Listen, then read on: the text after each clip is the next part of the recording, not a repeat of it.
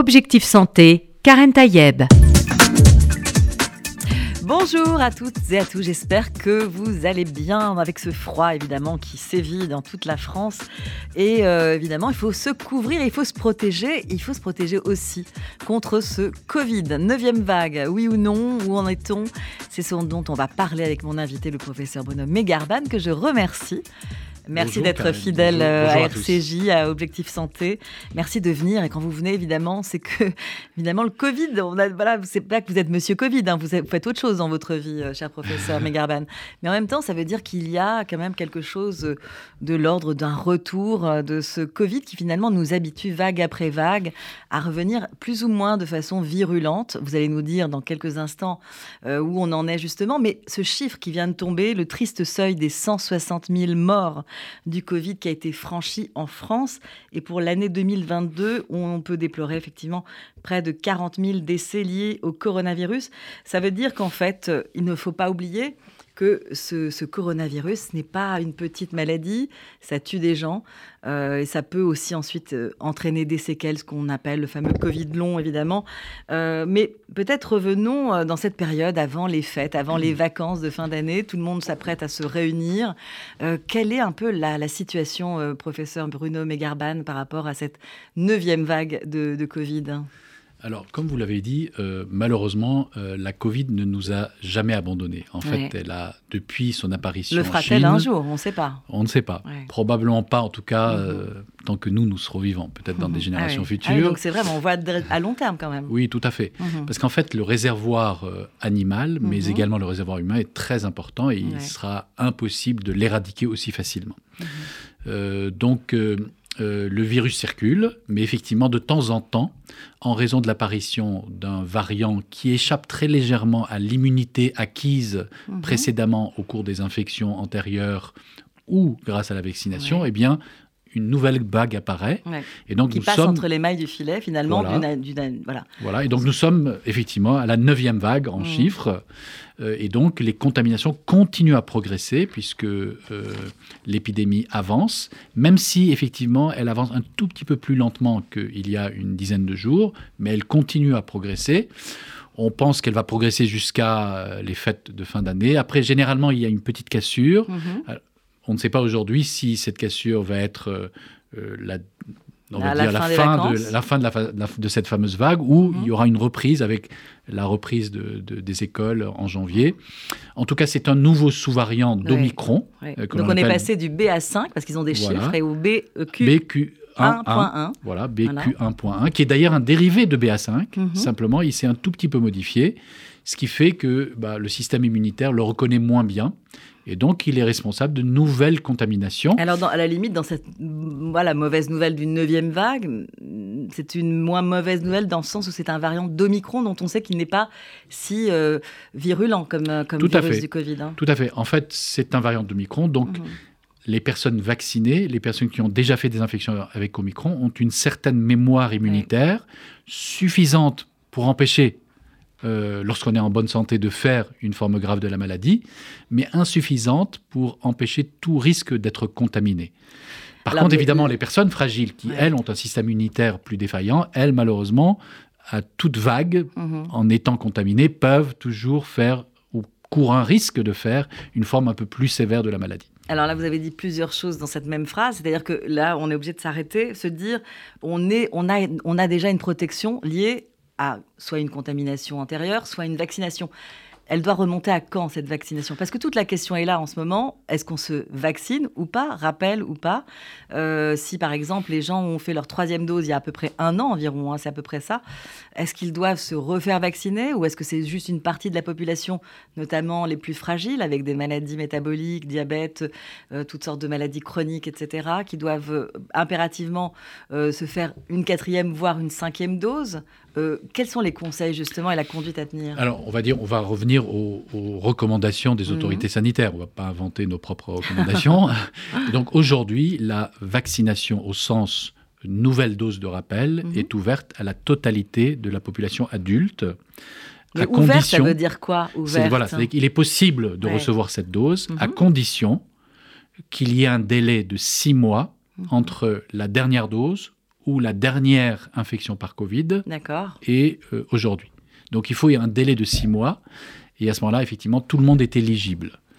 Alors, malgré tout, pour les personnes de plus de 80 ans, ce délai de six mois doit être raccourci à trois mois. Hmm. Parce qu'eux, Ah ils sont vraiment extrêmement fragiles. Donc c'est une vraie recommandation. C'est dans le- Voilà. voilà. il faut vraiment Alors- que de- les personnes assez âgées aillent très rapidement. Exactement. se faire Alors, au sein de cette population éligible qui Mhm. maintenant concerne l'ensemble des adultes, il y a une population encore plus éligible car elle court un vrai risque de faire une forme grave de la maladie avec, euh, pour cette population, une, une- des, des- des preuves scientifiques Mhm.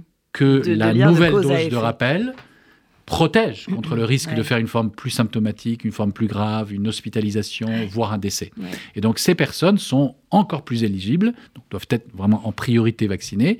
C'est les personnes de plus de 60 ans, les personnes avec comorbidité ou fragilité, les personnes immunodéprimées, les femmes enceintes euh, et les soignants parce qu'ils ont un risque d'être exposés plus important. plus importante avec Voilà. le contact des, des malades, Exactement. évidemment.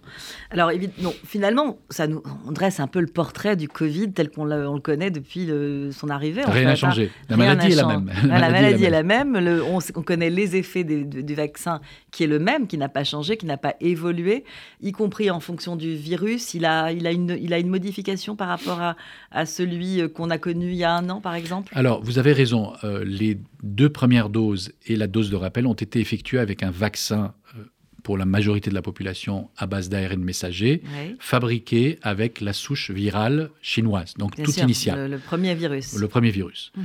Le problème, c'est qu'entre-temps, ce virus s'est modifié. Et donc, maintenant, nous avons affaire essentiellement à des dérivés d'Omicron. Ça.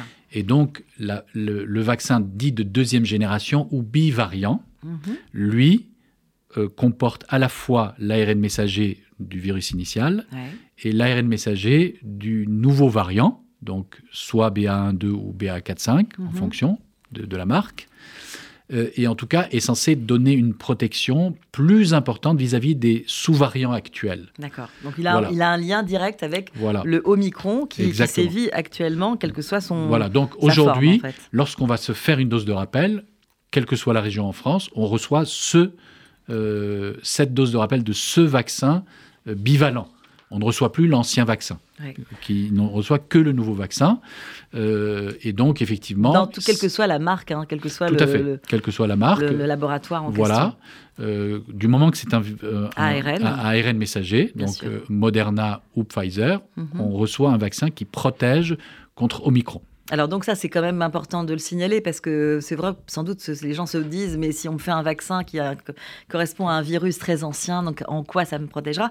On comprend bien que au fur et à mesure de l'évolution de la maladie et des virus et, des- et de ces variants, euh, on a une adaptation en fait euh, des laboratoires par rapport Tout à fait. euh, à ce qui à ce qu'on- D'ailleurs, d'ailleurs, très il y a une recherche en cours pour Mhm. trouver un vaccin qui, lui, serait adapté à la totalité des virus de ce type, c'est-à-dire le SARS-CoV. Ouais.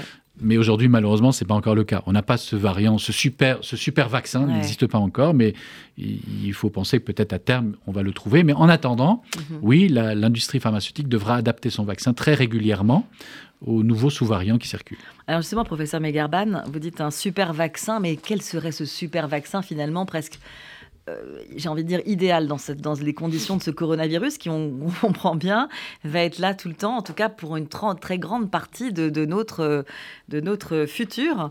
Euh, est-ce que c'est plus, est-ce que ce sera forcément un vaccin ARN Est-ce que ce sera un vaccin, un autre vaccin, un autre type?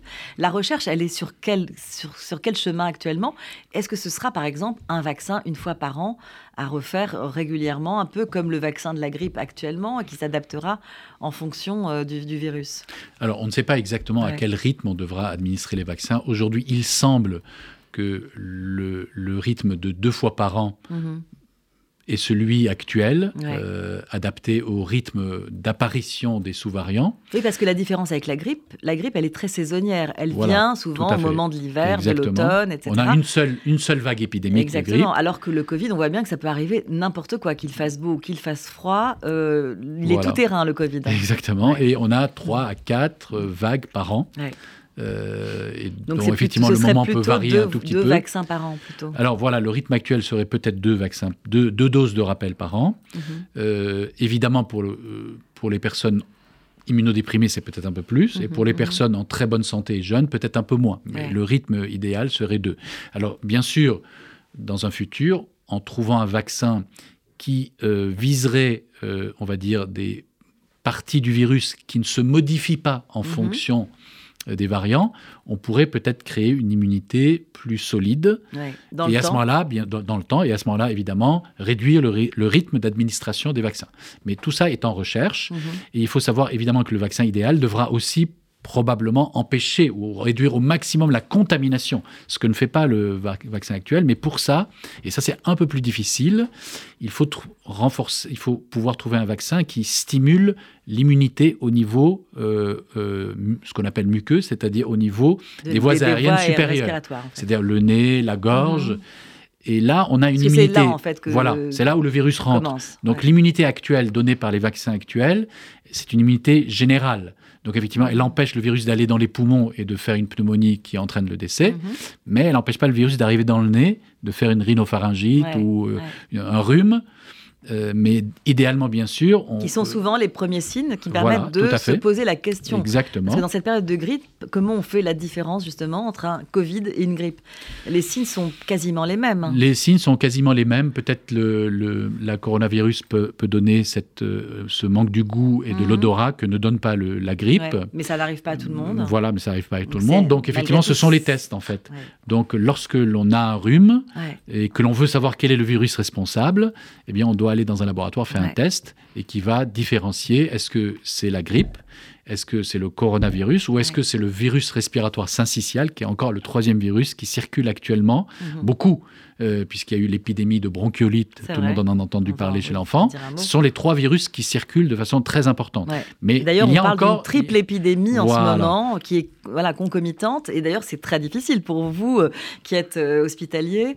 Euh, on va on va bien sûr aborder la question de l'hôpital, mais restons encore un peu sur sur ce, ce Covid et euh, les effets finalement secondaires qui pourraient avoir lieu avec ce vaccin, parce que une dose, deux doses, trois doses, quatre doses, finalement à l'infini euh, jusqu'à la fin de sa vie, euh, tel que c'est décrit aujourd'hui.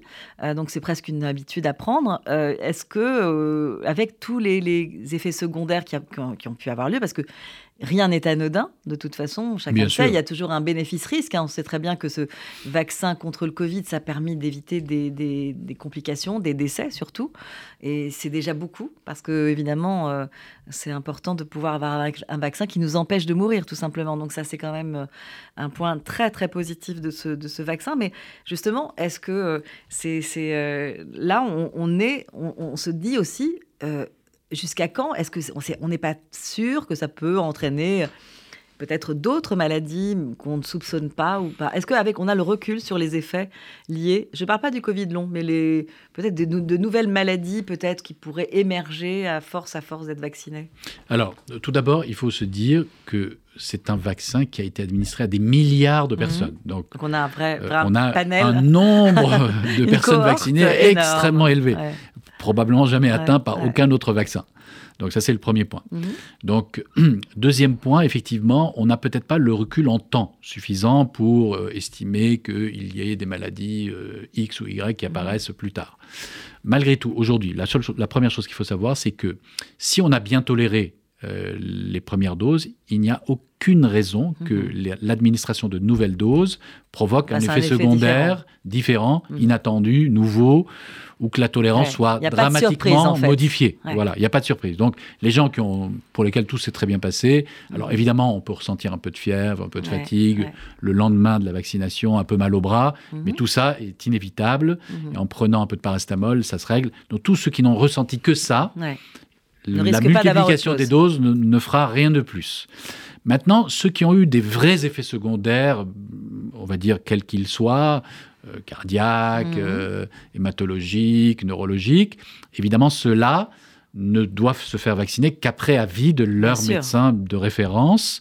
Car évidemment, si euh, un effet secondaire grave est apparu avec le premier vaccin, il y a une probabilité non nulle Mhm. que ça récidive. Donc ceux-là, évidemment, probablement ne devraient pas se faire vacciner et suivre des moyens de, de prévention de avec le masque notamment. et bien sûr le Paxlovid si euh, elle présentait une infection. Ouais. Mais ça reste une minorité extrême. Ouais. Euh, voilà. Alors après, important aussi de voilà, après bien sûr, toutes ces, toutes ces vaccinations pourraient, en, en théorie, éventuellement se compliquer par des choses à plus long terme. Mais c'est ça qu'il faut bien savoir, c'est que si le vaccin, tel Mhm. qu'on le reçoit par l'ARN messager, devait donner quelque chose, une maladie X, dans 20 ans, eh bien, tous ceux qui ont été contaminés par la Covid directement auront la même maladie. Mhm. Parce qu'en fait, la- on ne fait qu'injecter l'ARN messager du virus lui-même. Ouais, ouais, ouais. Donc en fait, on ne fait rien de plus. Donc tous les gens qui ont eu la Covid naturellement, Mhm. eh bien, auraient cette maladie qui est théorique. que- Avec son que- lot de complications. Voilà, qui, qui, qui serait éventuellement liée au vaccin. Mais à nouveau, au jour d'aujourd'hui, il n'y a aucune raison de penser qu'aucune maladie chronique euh, inexistante aujourd'hui apparaisse euh, Mm. dans un futur, que ce soit avec l'infection naturelle ou avec le vaccin. Alors, évidemment, tout le monde euh, voit fleurir quelques masques dans les métros, dans les transports en commun ou dans les grands magasins. Certains euh, ont gardé peut-être en souvenir ce qu'on avait dit euh, il y a encore quelques mois, c'est-à-dire les gestes barrières. Mettez le masque quand il y a du monde, lavez-vous les mains ou mettez du gel. On n'en trouve plus tellement du gel hydroalcoolique. hein. Mais est-ce que justement, on- n'a pas, perdu finalement ce- ces, ces gestes qui auraient dû devenir presque une banalité, pas seulement contre le Covid, mais toutes sortes de virus, hein, parce qu'on sait très bien que beaucoup passent par les mains euh, et notamment euh, et, par, et donc par les voies respiratoires. Donc le masque a évidemment son rôle. Euh, Est-ce que en- justement en France, on a toujours besoin de rappeler presque des évidences Euh, Est-ce qu'on a eu du mal malgré tout ça à faire comprendre que ces gestes barrières c'était vraiment contre toutes sortes de virus et pas uniquement contre le Covid? Vous avez raison. Donc Ouais. effectivement, euh, les, les gestes barrières, notamment le masque, protègent contre euh, l'ensemble des infections à transmission respiratoire qui nous posent un problème tous les hivers. C'était le cas avant Mhm. l'arrivée du Covid et ça va être le cas pour toutes les années qui suivent. Simplement, le Covid s'est rajouté à la série de ces Mhm. virus. Alors, oui, clairement, euh, c'est utile, notamment aux personnes très fragiles. euh, mais c'est vrai que c'est pas dans la culture occidentale. Ouais. Euh, contrairement aux pays asiatiques où là, ils ont le masque plus facile et ils savent euh, au moment euh, d'entrer dans l'hiver, au moment des, des risques épidémiques, eh bien de ressortir le masque pour se protéger. Est-ce qu'il y a justement Alors- dans ces pays asiatiques hein, qu'on cite, alors évidemment la Chine c'est un autre débat parce qu'il y a l'option zéro Covid et tout ce que ça peut entraîner comme euh, voilà, Conséquences. euh, conséquences, même sur les personnes, hein, puisqu'on les enferme, etc., etc. Et donc il y a une absence totale de liberté. Mais dans ces pays asiatiques où on, on- on expérimente finalement depuis des années euh, ce masque, notamment au moment de, de l'arrivée de ces, de ces virus euh, saisonniers, est-ce qu'il y a justement des, des- des effets sur un une moindre maladie euh, En tout cas, il y a un rapport entre masque et moins de maladies et donc moins d'hospitalisation Oui, Dans très, ces pays-là? très clairement. En fait, le masque permet de ralentir Mhm. la- l'avancée de l'épidémie. Donc, en, en vitesse de progression, mais aussi en pic de Mhm. progression. Et effectivement, euh, l'exemple a montré que dans les pays asiatiques, là où les mesures barrières étaient mieux respectées, l'épidémie Covid s'est moins développée. Il y Y a compris eu les moins autres épidémies et ou pas? moins. Voilà. Y Alors, compris pour les épidémies oui, gastro-entérites Tout à fait, tout à fait. Ça contribue bien sûr. Euh, par exemple, la gastro-entérite, c'est Mhm. une transmission Par les mains. Donc le fait de se laver les mains au, au moment clé de la journée Mhm. contribue à prévenir euh, contre le risque d'être contaminé. Euh, maintenant, j'allais dire, autant je ne pense pas, autant je pense que les masques sont très utiles et, et effectivement il faut, on va dire, s'y habituer notamment pour les personnes fragiles, les sortir au bon moment. Autant à l'inverse, une culture de l'asepsie complète Mhm, mhm. n'est pas bonne. Ouais. Et on le voit d'ailleurs, c'est que euh, l'épidémie VRS est très probablement plus virulente cette année euh, au niveau des enfants, notamment les enfants de moins de 6 mois, parce qu'on a appliqué un certain type de mesures barrières beaucoup plus très systématiques Ouais. Donc en c'est- c'est 2020 et presque 2021 un en raison de la pervers, virulence du Covid. C'est un, un peu un effet pervers Voilà, de. c'est qu'en fait, il faut trouver le juste équilibre Mhm. entre, bien sûr, rencontrer les virus C'est ce que font les bébés dans les crèches. Voilà, notamment hein. à un âge jeune, parce que c'est là où on est en meilleure santé pour euh, s'immuniser et, voilà, et apprendre à son fait. Mhm. système immunitaire de les reconnaître. Et aussi d'avoir un certain niveau de protection vis-à-vis des personnes les plus fragiles. Donc le juste milieu n'est pas facile à trouver. Ouais. Euh, c'est pourquoi je pense recommander aujourd'hui un port du masque systématique, obligatoire partout, Ouais. c'est peut-être pas la solution. Par contre, recommander en période de progression épidémique de mettre le masque dans les lieux euh, les, plus bondés, euh, là où il peut y avoir les personnes fragiles, oui, effectivement. Le rendre obligatoire, probablement non. Parce qu'on n'est plus à une maladie qui circule, qui était mortelle, comme était le cas. Elle est pourtant mortelle, professeur Megarman, oui. puisqu'on dit qu'on a eu 40 000 décès en 2022 en France. Tout à fait. Donc, effectivement, elle, peut entraîner le mhm. décès, ça je ne renie pas. Mhm. Mais néanmoins, aujourd'hui, c'est essentiellement les personnes fragiles, âgées, avec des comorbidités qui décèdent. Et d'ailleurs, ils décèdent généralement pas directement de la Covid. En fait, ils décèdent voilà, des complications de leur propre maladie. Mhm. C'est-à-dire, en fait, ils, sont, ils ont une maladie cardiaque. Quand ils sont infectés par la Covid, la Covid aggrave leur maladie cardiaque et ils meurent de leur maladie cardiaque. Ils ont une maladie euh, respiratoire chronique. La Covid aggrave leur maladie respiratoire chronique. Ils meurent de leur maladie respiratoire mhm. chronique. Mais quelqu'un qui n'a aucune maladie sous-jacente, quand il est contaminé par la Covid, aujourd'hui, ne meurt pas. À l'inverse, en 2020, des gens qui n'avaient aucune maladie chronique, qui avaient 20, 30 ans, mouraient, de la pneumonie euh, Covid directement. Directement. Et là, évidemment, le vaccin a complètement changé. C'est pour ça que j'insiste, parce que beaucoup de gens dans certaines presses laissent le vaccin ne sert à rien, ça n'a pas. De toute façon, on est, on est, on est très fort, on, peut, combattre nous-mêmes le virus. Mais je leur demande, mais remettez-vous en 2020 et, voyez ce que l'a fait le vaccin. En 2020, chaque personne d'entre nous risquait directement de mourir. Quel que soit l'âge, quasiment. Quel que soit l'âge, quelles que soient les comorbidités de, du Covid-19. Aujourd'hui, seules les personnes très âgées, très fragiles peuvent mourir, certes, mais de la décompensation de leur maladie. Donc c'est plus tout à fait pareil. finalement de se protéger particulièrement quand on vous le rappelait là, on a toutes ces, maladies chroniques euh, évidemment dont on peut les rappeler. Hein. Ça peut être c'est quoi? C'est le diabète, les maladies cardiovasculaires, voilà, les euh, maladies, voilà, les maladies métaboliques comme le diabète, le cancer, lorsqu'on a notamment des chimiothérapies, mhm. euh, l'insuffisance respiratoire chronique, par exemple la BPCO, ce qu'on appelle la BPCO, euh, l'insuffisance cardiaque, mhm. l'obésité, l'obésité un peu moins maintenant, un peu hein. moins, un peu moins. Avant, même quelqu'un qui avait un peu de surcharge pondérale, c'était vraiment était à risque. Mhm. Maintenant, il faut être vraiment avoir une obésité morbide avec une insuffisance respiratoire chronique liée à l'obésité. Avec forcément des, des, maladies qui, voilà. qui, sont voilà. mais, mais sinon, la personne qui a un peu de surcharge, qui a mm. non, aujourd'hui n'est plus, plus à risque qu'un autre. Alors, on l'a dit, cette vaccination, elle est bien sûr au ralenti, voire en baisse assez, assez drastique.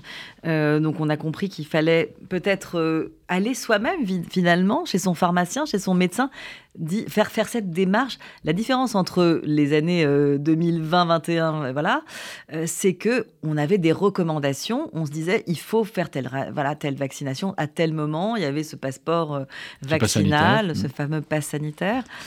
Aujourd'hui, c'est un peu les gens, les gens sont un peu euh, livrés à eux-mêmes. Donc c'est, ça bah, explique peut-être aussi ce ralentissement. c'est de se dire, je vais moi-même faire cette démarche d'aller euh, me faire vacciner.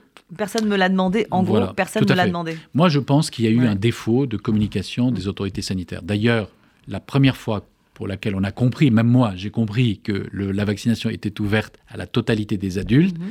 ça a été lors de la conférence de presse du ministre de la Santé la semaine passée. Ce qui veut dire qu'on a les doses, en fait, déjà. Ça veut dire qu'on a les doses, elles, voilà, tout à fait. Donc les doses existent, mais mhm. au moins, là, il y a eu une ouverture à la totalité de la population. Avant, c'était pas très clair. Certains disaient oui, certains disaient non, mais quand en pratique on allait pour se faire vacciner, si on n'avait pas de comorbidité, si on est plus de jeunes de, moins de 60 ans, on ne se faisait pas vacciner. Mmh. Donc ça c'est clair. Donc je pense qu'il a manqué une communication. Mmh. Les, on va dire, la communication principale qui a eu lieu, en tout cas laquelle que, laquelle que j'ai vue, celle que mmh. j'ai vue, eh bien, c'est des publicités à la télévision, bon, qui sont très jolies à regarder, avec une belle musique, de bons acteurs, mais je trouve elle, n'incite pas particulièrement, elle n'est pas mm. claire, elle, n'explique pas quelle est la personne éligible, elle ne donne pas l'urgence de la vaccination. Mm. Et je pense qu'une campagne beaucoup plus efficace aurait été nécessaire. Et donc, par exemple, dans certains pays où le taux de vaccination est bien meilleur, le taux de rappel Notamment est bien meilleur. en Europe Oui, par exemple, au Royaume-Uni, 85% mm-hmm. de la classe d'âge de plus de 60 ans est à jour de sa dose de rappel. Alors qu'en France, c'est 30%. Au moins une cinquième dose. Voilà, oui, tout à fait. Alors qu'en France, 30%, il y a une énorme différence. Mais quelle est la différence? C'est que là-bas, au lieu de faire des spots publicitaires très jolis, on a envoyé à chacun une lettre, un courrier, en lui mhm. disant Monsieur, vous devez vous faire vacciner. Voici le lieu de votre vaccination. Ou Madame, voici, voici votre date de vaccination. voici vos lieux de vaccination. Et si vous Et ne oui, pouvez pas, signalez-vous, on vous envoie quelqu'un pour vous vac- vacciner. Ouais. Et donc voilà. Ah Oui, c'est vrai qu'il y a, y y aussi, euh, et puis il y a un parcours, encore il y a un parcours du combattant. Moi, une personne m'a m'a m'a jointe récemment pour me dire, euh, ma mère a 94 ans, est-ce qu'on pourrait lui faire venir quelqu'un? Mais finalement, ça devrait être presque anodin, ça devrait ça devrait être euh, facilité, ça devrait Oui, être euh, prévu en vérité. tout à fait. Les- en Ouais. tout cas, les directions des EHPAD, par exemple, ou des institutions où il y a des personnes âgées qui ne peuvent pas se déplacer, doivent prévoir ce type de séance en- avec leur- les médecins référents de leur centre, organiser des vaccinations euh, directes des, des, des- des personnes euh, institutionnalisées ou prises en charge. Alors- et c'est ça le défaut, je pense. On va se retrouver avec vous, professeur Bruno Megarban. On parle avec vous de ce enfin, point Covid, en fait. Euh, maintenant, on a un peu ce rendez-vous euh, régulier au moment où on a ces pics hein, de, de- de- de coronavirus. Et c'est le cas avec le variant euh, euh, Omicron, hein, le variant BQ1.1. Euh, c'est comme ça qu'il s'appelle. On va se retrouver avec vous dans un instant, juste après cette petite pause.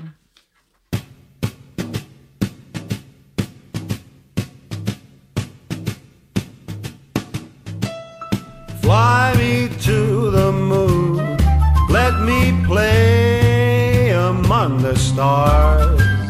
Let me see what spring is like on Jupiter and Mars.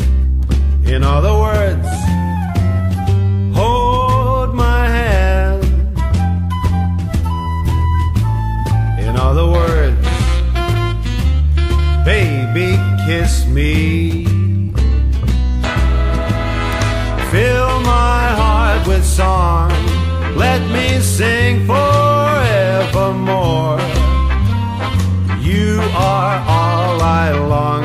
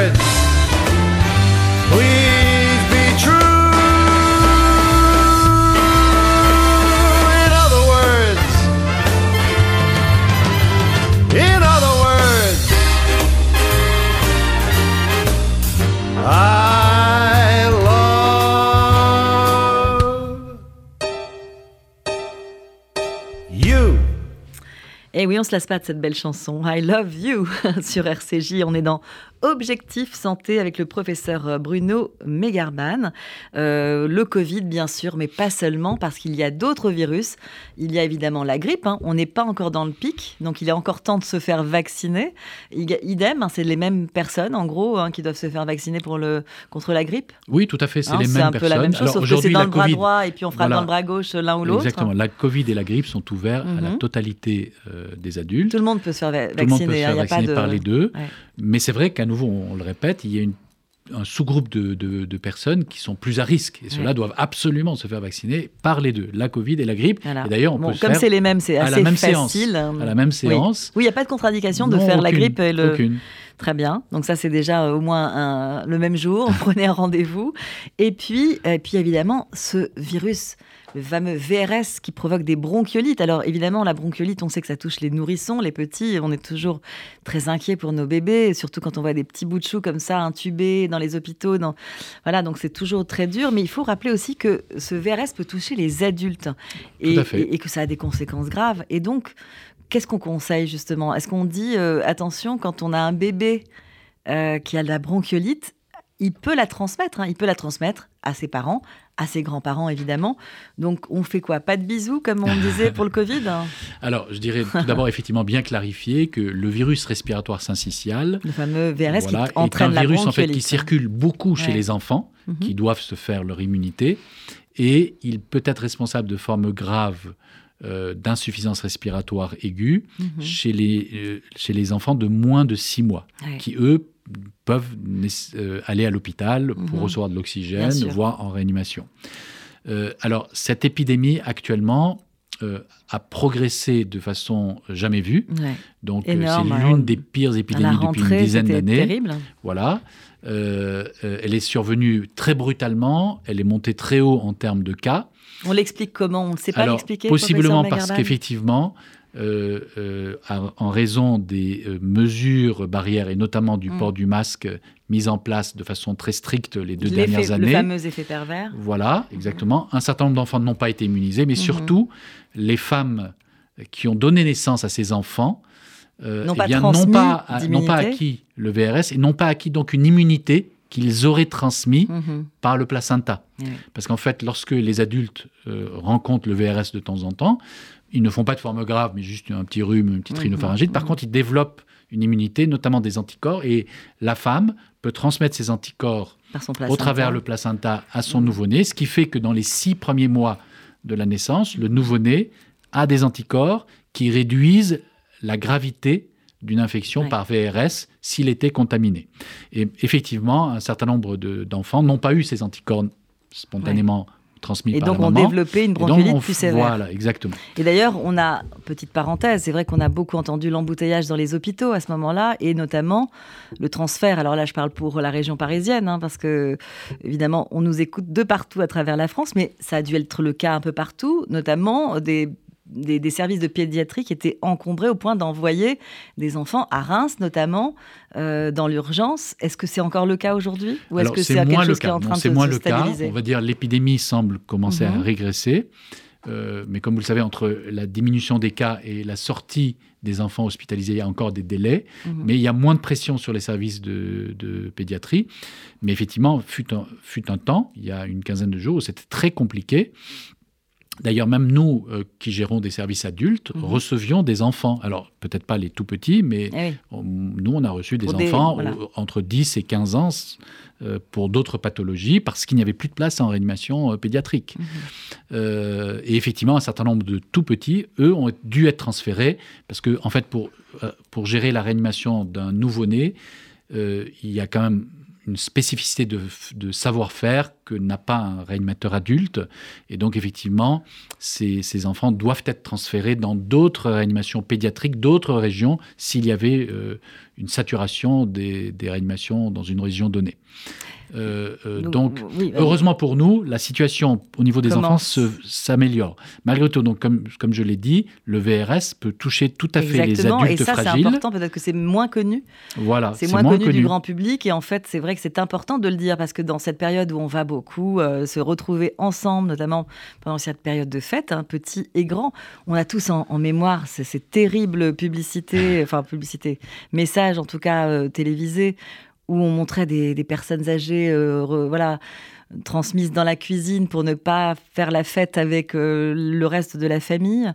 Euh, là, ça, c'est pas tout à fait le cas, mais il y a peut-être des, Non, je pense il y a que là, peut-être aussi, mais juste des petits gestes voilà. Alors, à mon, à finalement mon à, avis, à le point, avoir. voilà. Le des- point important pour éviter tout, tout, tout problème vis-à-vis de ses grands-parents, c'est premièrement recevoir sa dose de rappel Voilà. vaccinal. Déjà pour commencer. Pourquoi? Parce que, ne serait-ce que dans les trois premiers mois, elle réduit, alors pas à zéro, mais elle réduit le risque de transmission Mhm. et le risque d'être contaminé par la Covid-19. Donc, il y a même un, un- un un, intérêt un effet sur la de transmission. transmissibilité. Ouais. D'ailleurs, c'est pourquoi les autorités sanitaires ont élargi la vaccination, même à un public, Ouais. sans risque de faire une forme Oui, grave pour de ne la pas maladie. la, la transmettre Voilà. justement Voilà. à son Donc voisin ça, ou à, c'est la première chose à faire et à faire dès maintenant. Mhm. Ensuite, effectivement, je recommande, dans la semaine qui Mhm. précède, d'être là extrêmement vigilant. Et donc de mettre le masque dans les lieux où on ne peut pas avoir de distanciation physique pour éviter d'être la veille de, de la réunion avec euh, les Mhm. grands-parents porteurs du virus et de le leur transmettre.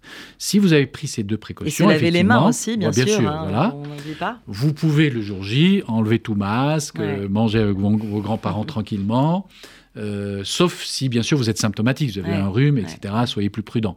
Mais sinon, tout doit être quasi normal. Alors vis-à-vis des enfants, effectivement, les enfants peuvent être porteurs du VRS et le transmettre aux personnes âgées. Donc, si un enfant a une- un, un Un rhume, rhume. Le nez qui euh, coule, le par exemple. coule, je ne vais pas dire euh, euh, empêcher le, le- le grand-père ou la grand-mère de l'embrasser, mais soyez prudent. Voilà, soyez prudent. Euh, parce qu'effectivement, le VRS peut tout à fait décompenser une maladie chronique Mm. et amener un patient en réanimation. À titre d'exemple, aujourd'hui, dans le service à l'hôpital Lariboisière, sur 18 patients, dont vous êtes le, le chef de service. voilà, hein. je suis le chef de service, nous avons 5 Ouais. patients en réanimation pour des infections à VRS. Ouais, 5 C'est patients. très important à Alors dire. que nous n'avons que deux avec la Covid. Vous voyez, Mhm. donc le VRS est plus important en termes Et il de donne les mêmes, il décompensation, peut, il donner les mêmes conséquences. Et il donne exactement les mêmes problématiques que la Covid. Mhm. En fait, il décompense une maladie chronique sous-jacente. Professeur Megarban, on va vers la fin de euh, l'émission. Alors évidemment, j'espère qu'on a pu éclairer euh, les, nos auditeurs et auditrices sur ce sujet. On a l'impression que c'est un, c'est un vieux sujet qu'on a, on a l'impression de se répéter à l'infini. Euh, mais pourtant, euh, on, on a quand même beaucoup avancé ces dernières années. Peut-être qu'on pourrait terminer sur euh, ce vaccin ARN messager euh, dont on sait qu'il n'a pas été fait au départ, il n'a pas été étudié pour être euh, utilisé pour la Covid, mais pour bien autre chose. Est-ce qu'on avance justement dans la recherche pour qu'il puisse euh, nous, voilà, régler un certain nombre de maladies? On pense bien entendu au cancer, pour lequel il avait, les, chercheurs avaient déjà planté quelques réflexions. Est-ce qu'on avance aussi dans ce sens-là? Alors oui, tout à fait. Donc Ouais. effectivement, la technologie euh, de l'ARN messager Mhm. est une technologie connue déjà depuis une vingtaine d'années. Mais avec le vaccin contre la Covid, c'est la première fois qu'on l'a utilisé chez l'homme pour, à titre thérapeutique. Ouais. Euh, et effectivement, la Covid a fait accélérer, euh, parce qu'on a mis beaucoup d'argent sur la recherche, euh, a fait accélérer tous les procédés technologiques qui permettent d'utiliser l'ARN messager et donc donnent beaucoup d'espoir pour beaucoup de maladies. Donc tout d'abord, évidemment, toutes les maladies infectieuses. Et donc de nombreux vaccins actuellement sont à l'étude avec des technologies d'ARN messager, que ce soit des vaccins, des maladies pour lesquelles il existe déjà des vaccins, mais aussi des maladies pour lesquelles il n'y a pas de vaccin. Par exemple, le sida, Mhm. des développements actuels euh, de vaccins à base d'ARN messager sont en cours de recherche. Donc effectivement. Après, il y a effectivement d'autres maladies qui n'ont rien à voir avec les maladies transmissibles infectieuses, comme le cancer, pour Mhm. lequel effectivement, en euh, immunisant, en faisant reconnaître au système immunitaire les, on va dire, les, les antigènes ou les, euh, ce que l'on appelle les, les caractéristiques de la cellule tumorale Mhm. d'un individu donné, on peut permettre à cet individu de lui-même, par son système immunitaire, d'aller détruire ces cellules cancéreuses. Mhm. Et donc cette euh, vaccinothérapie est une technologie déjà utilisée dans beaucoup de cancers, souvent très graves, comme le mélanome, le cancer du rein. Et effectivement, euh, elle va s'accélérer avec la technologie de l'ARN messager, et surtout, elle va être personnalisée. C'est-à-dire qu'on va pouvoir, pour chaque individu, permettre un vaccin propre par rapport à sa propre tumeur. Et puis, c'est l'avantage de cette technologie, c'est qu'on peut facilement l'adapter. Les autres technologies, il fallait deux à trois ans de mise au point Mhm. d'un- vaccin, etc. Là, en quelques mois, alors on a estimé à trois mois, peut-être un peu plus, mais en tout cas à trois mois, on peut mettre au point un nouveau vaccin ARN adapté soit à tel cancer ou à tel autre, soit à tel virus ou à tel autre lorsqu'il y a des mutations. Et donc, effectivement, c'est des technologies qui vont permettre des réponses très rapides, personnalisées et adaptées euh, aux agents contre lesquels on veut développer une immunité. Et donc, Finalement, c'est on, c'est va le vers, futur. euh, on va vers le vaccin médicament. voilà. euh, qui sera comme un, comme un comprimé, une gélule. Euh, on a encore du chemin à faire du point de vue de la psychologie finalement, parce que c'est tout ça, c'est faire admettre que un vaccin, c'est pas grave, quoi. C'est parce qu'il y a encore quand même même si un grand nombre de personnes se sont fait vacciner par, par rapport à la Covid, euh, dans cette urgence finalement mondiale, euh, il y a quand même toujours un, reste de réticence, de peur, de crainte. Et finalement, alors que vous, vous nous parlez d'une recherche qui pourrait nous amener vers un, vaccin médicament qu'on prendrait comme ça, voilà. Euh, oui, tout à fait. Avec, en tout cas, pour comme, on, le fait pour n'importe lequel avec un verre d'eau. Là, on, on, pourrait même se faire soi-même sa propre injection. Oui, tout à fait. Alors, on va dire, on va dire le vaccin, on est, effectivement, jusque-là, jusque-là, est mm. plutôt dans le domaine de la prévention. Mm-hmm. Et donc, effectivement, il y a certaines personnes qui sont réfractaires à la vaccination. Ils se disent pourquoi vous voulez m'injecter quelque chose d'étranger alors que je ne suis pas malade Exactement. Et je ne compte pas devenir malade, même si, comme vous le savez, on, ne sait pas si jamais on va être contaminé ou pas. Mais ils disent moi, je vais me protéger, je ne serai pas malade. Donc, pourquoi vous voulez m'injecter quelque chose mm-hmm. pour prévenir une maladie que je n'aurai pas? Là, c'est tout le débat sur la prévention, et évidemment, on a beaucoup à dire là-dessus. Ces technologies vont s'améliorer, vont permettre des protections meilleures, et donc ils vont effectivement être généralisées. Mais il y a aussi un deuxième volet qui existe déjà, mais qui va être renforcé, c'est la vaccinothérapie, c'est-à-dire le vaccin au titre de traitement. C'est-à-dire mhm. cette fois-ci, vous avez une maladie, vous avez un cancer, d'ailleurs même souvent un cancer avancé qui répond peut-être pas aux chimiothérapies, et on va essayer de vous traiter avec une vaccination, c'est-à-dire on va stimuler votre système immunitaire qui lui-même va se charger de détruire votre tumeur. Mais encore faut-il enseigner à votre système immunitaire contre quelles cellules euh, lutter. C'est le but du vaccin.